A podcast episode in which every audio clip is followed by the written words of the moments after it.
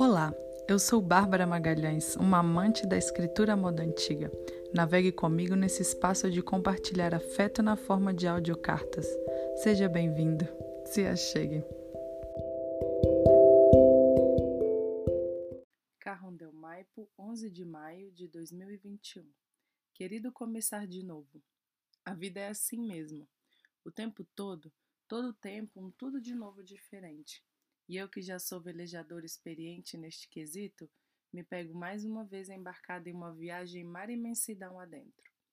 E para mim, você não tem nada a ver com essa história toda dos ciclos, das repetições da vida ou das voltas ao sol que o mundo dá, mas sim, você me parece mais como um suspiro, desses que a gente tem ao nascer, ou então desses que a gente dá quando está apaixonado ou até mesmo quando damos na hora de morrer.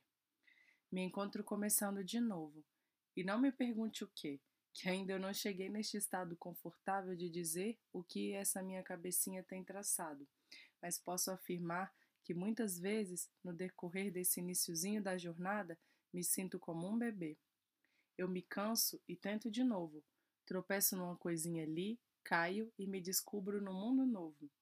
Cada porta que eu abro, existem mais outras cem para se abrir. Cada passo que dou me aproxima de estar em pé, e é só aí, com os pés firmes no chão, que quem sabe alcançarei aquela vista que tanto almejo. Quem sabe não consiga por fim na pontinha dos pés agarrar esse brigadeiro gostoso que me chama desde ali do outro lado do cantinho da mesa? O mais legal de tudo, que tenho aprendido na prática, é que neste processo Ainda que não alcance ou leve algum tempo para conquistar todas as habilidades requeridas para meu tão sonhado brigadeiro, alguém sempre vai te ajudar no meio do caminho. Pode ser aquela avó bondosa e atenta que vai lá na mesa e simplesmente agarra o brigadeiro e te ajuda a comer com todo carinho. Ou então, uma tia que passa a te ver naquela situação e sopra no seu ouvido. Se você subir na escada, pode ser que alcance mais rápido. Também pode ser um pai que de longe te encoraja com uma mirada certeira de vai, você vai conseguir. Neste trilhar, descobri certas coisas. Conviver com a vulnerabilidade, espantar a autossabotagem e desativar o medo.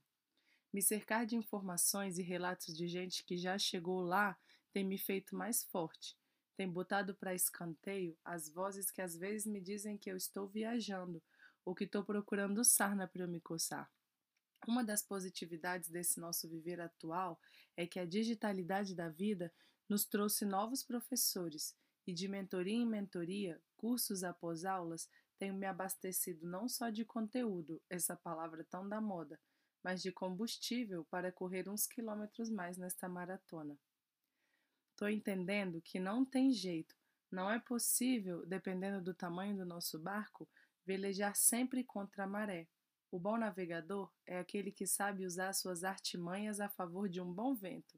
Velejar nunca se trata apenas do comandante da embarcação. Está incluído nessa ciência as condições de cada tempo, as peculiaridades de cada mar e uma pitada de instinto e bom faro. Somado a isso, uma boa dose de consistência, a pescaria pode ser um grato presente do equilibrar de todas essas coisas. Ah, e tem mais. Também não adianta nada estudar todos os manuais do velejador e nunca botar o pé na água. Cada novo conceito aprendido requer a habilidade correspondente. A experiência é filha da prática e é a ação a que move montanhas. A gente sabe que o mundo está cada vez mais cheio de tudo, e isso pode ser uma agonia enorme para aqueles que estão perdidos.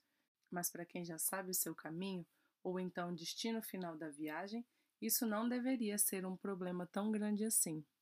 Oportunidade pode ser também esse caminho já marcado por passo de outras pessoas. Essas pequenas pegadas e rastros que alguns de nós vamos deixando ao passar são pistas, pílulas de sabedoria que, tomada com parcimônia e precisão, conduzem a um passeio não menos longo, mas mais agradável. E quem é que não gosta de uma boa companhia durante uma longa jornada?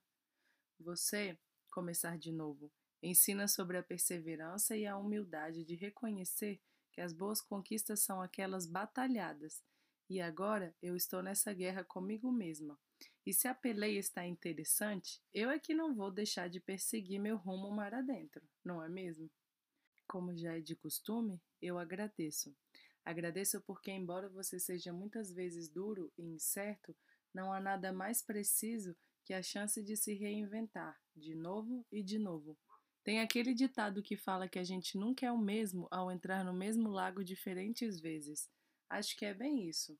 Já mergulhei diversas vezes em ti, mas cada vez que volto a respirar na superfície, já não sou mais eu quem vivo em mim.